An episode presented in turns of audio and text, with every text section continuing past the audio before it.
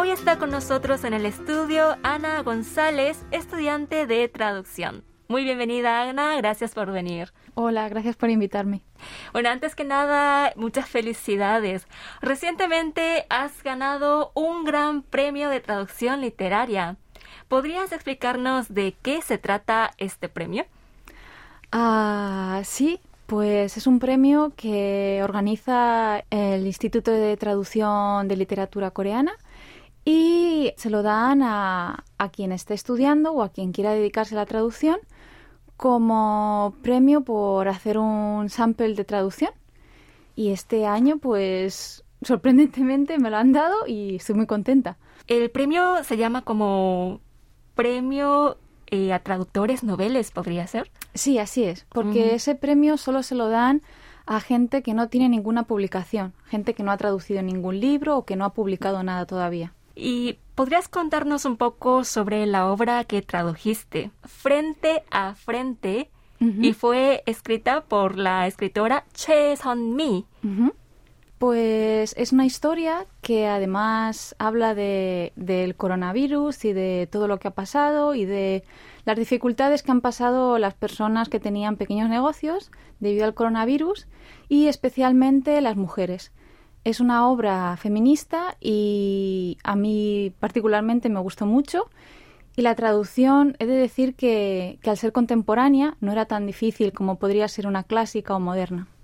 En realidad tengo muchísimas preguntas que hacerte sobre tu experiencia en Corea y con la traducción. Bueno, pero primero cuéntanos cómo has llegado a Corea. Mm, ¿Por dónde empezar? La verdad, vine hace tres años y vine porque quería probar a vivir en Corea y lo primero que hice fue estudiar coreano en la Universidad Nacional de Seúl durante un año, año y medio y después apliqué para el Instituto de Traducción y he de decir que apliqué dos veces. El primer año no pasé la prueba final y el segundo año me cogieron. Entonces estoy muy contenta de poder estudiar ahí. Pero ¿por qué justamente te vino a la cabeza venirte a Corea?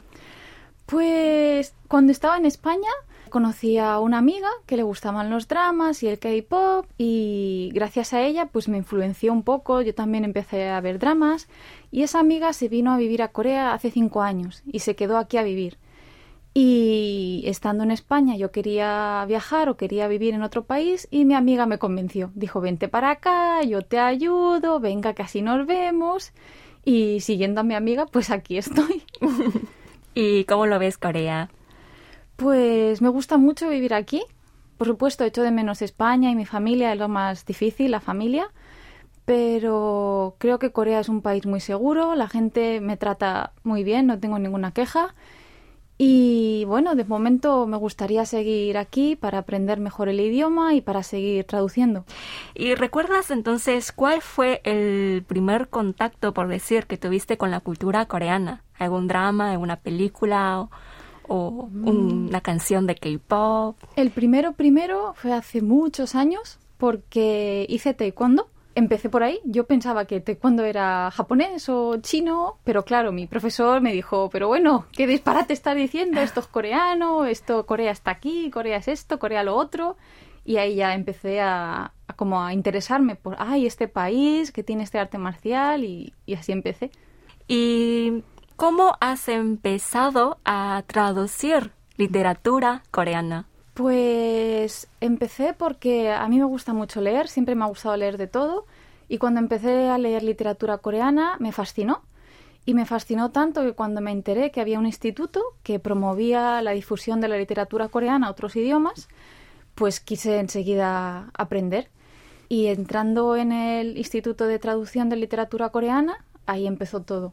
Ahora mismo estoy cursando segundo año, que es el último, y estoy muy contenta. Mm. ¿Qué es lo que más te llama la atención de las obras literarias coreanas? Pues ah, supongo que depende de los gustos, pero a mí mi, mi literatura favorita es la contemporánea. Sobre todo la última ola de feminismo me enganchó tremendamente con Nacida en 1982, esa obra y La vegetariana. Fueron dos obras que me impactaron mucho. Después también ah, Por favor, cuida de mamá, es una obra que me encantó y poco a poco fui leyendo más y más y no, me quedé enganchada. Ahora casi todo lo que leo es literatura coreana. Ah, sí, has mm. leído entonces muchas obras coreanas. Bueno, muchas, todo, todo lo que puedo. entonces, ¿tienes alguna obra coreana preferida? ¿La que más te gustó? Ah, yo creo que Por favor, cuida de mamá. Sería mi mm. favorita porque eh, me marcó mucho y, es una obra que no puedes parar de emocionarte. Tú la vas leyendo y se te caen las lágrimas de emoción. Entonces, recomendaría esa obra a todo el mundo. Eh, dijiste que lees muchas obras coreanas. Eh, ¿Las lees en coreano o en español?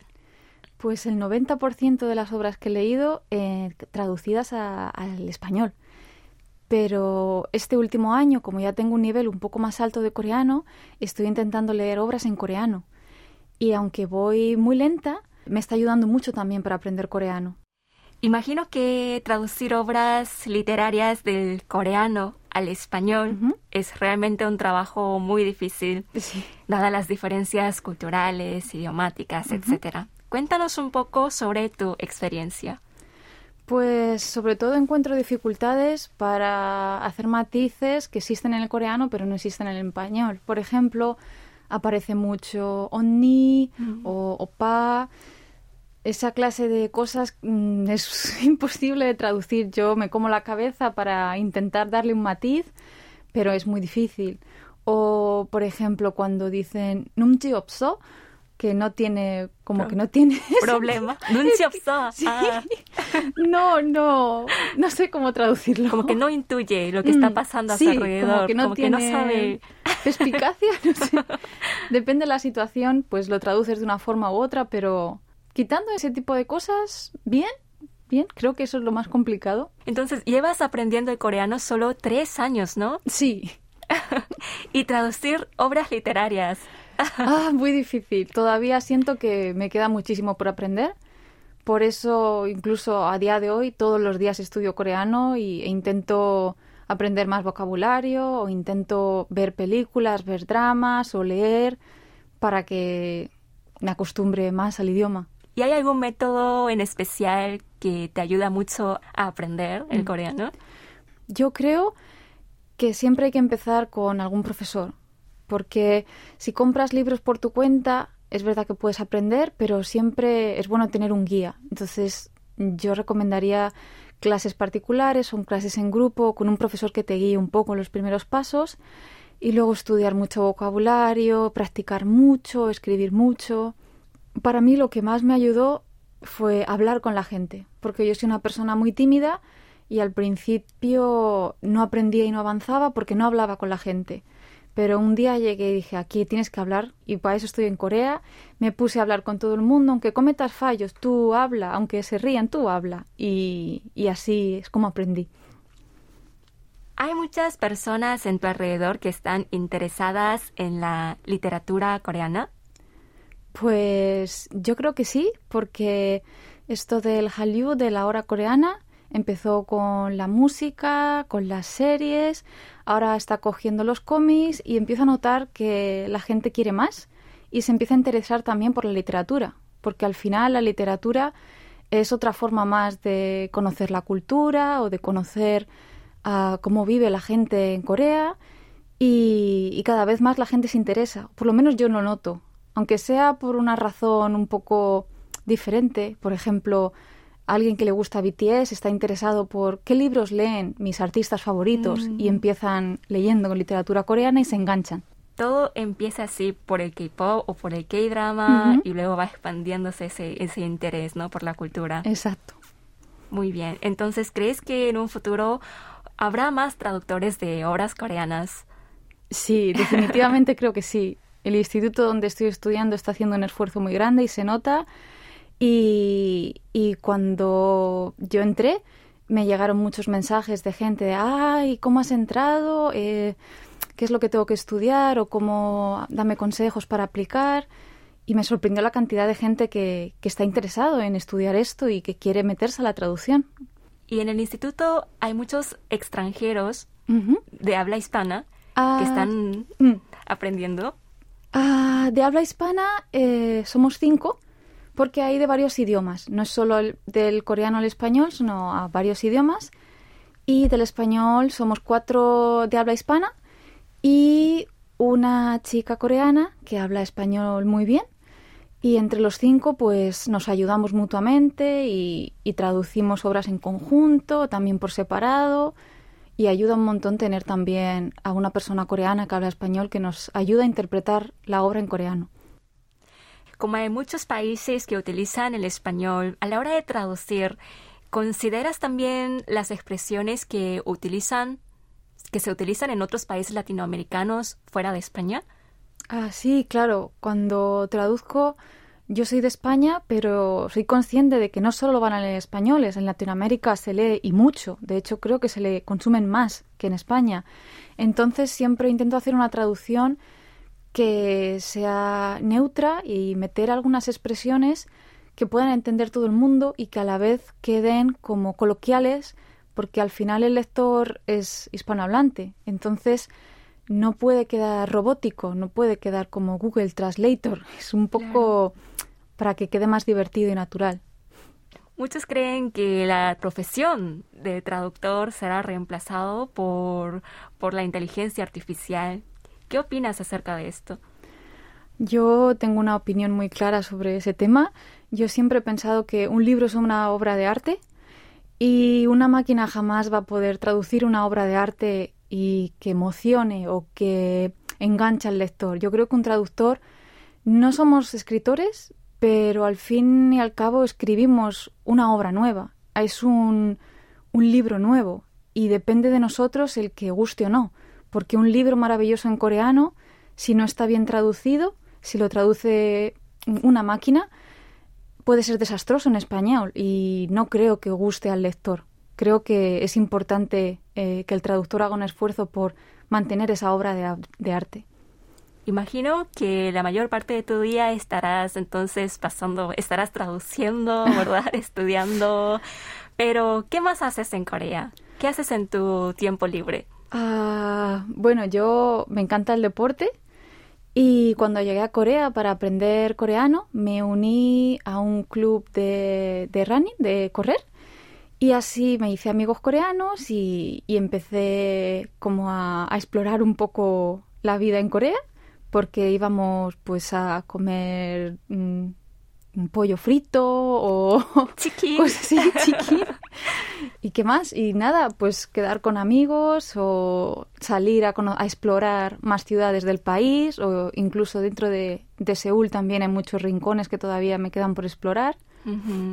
Para conocer más sobre la cultura coreana, eh, ¿qué esfuerzos has hecho para, para, para adentrarte más a esta cultura y para conocer más sobre la gente y la cultura de este país? Pues creo que lo más importante es vivir en el país una temporada me ha ayudado un montón, porque no es lo mismo verlo desde España por la televisión o las películas que estar aquí viviendo, aquí viviendo ves la realidad. Y entablar amistad con personas coreanas es lo que más ayuda porque ellos te cuentan las dificultades del día a día o cómo es vivir en una familia coreana, como las cosas duras que hay o los roles que tienen que hacer por ser mujer o por ser hombre y un poco lo que se espera de ellos como, como su papel en la sociedad y es algo que me ha impactado mucho, porque desde España te esperas una cosa, pero cuando estás aquí y lo vives y te lo cuentan, como que es otro mundo mucho, mucho más diferente de lo que esperaba. ¿Y qué fue, qué aspecto fue lo más impactante aquí en Corea? Lo más impactante creo que es un país muy, muy competitivo. Mm. Siempre había oído de, ah, sí, es competitivo, vale, muy bien. Pero una vez llegas y hablas con coreanos, el nivel de competitividad es impresionante hasta un punto que dices, aquí vivir es duro, para los coreanos es duro, o por lo menos así lo he sentido. Eh, te pedimos un consejo para todos aquellos que estén interesados y deseen traducir obras coreanas. Ah, mi consejo sería que, lean mucha literatura coreana y que intenten ver si, si de verdad les gusta y si, si se enganchan, que empiecen a estudiar coreano, que empiecen desde ya porque desde ya. desde ya estudiar coreano y leer literatura coreana creo que son claves. Y por último, ¿qué significa para ti traducir literatura? Para mí eh, es muy emocionante porque son obras que a mí me emocionan a nivel personal y el poder llevarlo a lectores hispanohablantes y que ellos puedan leer literatura coreana, a mí eso me da muchísima alegría, como que me da orgullo, cierto orgullo de decir, ah, gracias a mí ellos pueden disfrutar también obras que a mí me gustan o obras que los coreanos leen, ellos también pueden disfrutar. Eso me, me encanta. ¿Qué planes tienes aquí en Corea? De momento creo que todavía me queda mucho por aprender del idioma y de la cultura y de traducción, así que planeo vivir unos cuantos años más. Este año termino el curso regular de traducción y cuando termine quiero hacer el de multimedia content, de traducción, para lo de los subtítulos y cómics. Y después hay un programa especial que se llama Atelier, también en el Centro de Literatura, que es para que empieces a traducir libros como con un mentor. Como yo soy principiante, siempre hay un mentor que te dice esto cámbialo o esto así, mira a ver qué tal, para seguir dando pasos en el mundo de la traducción.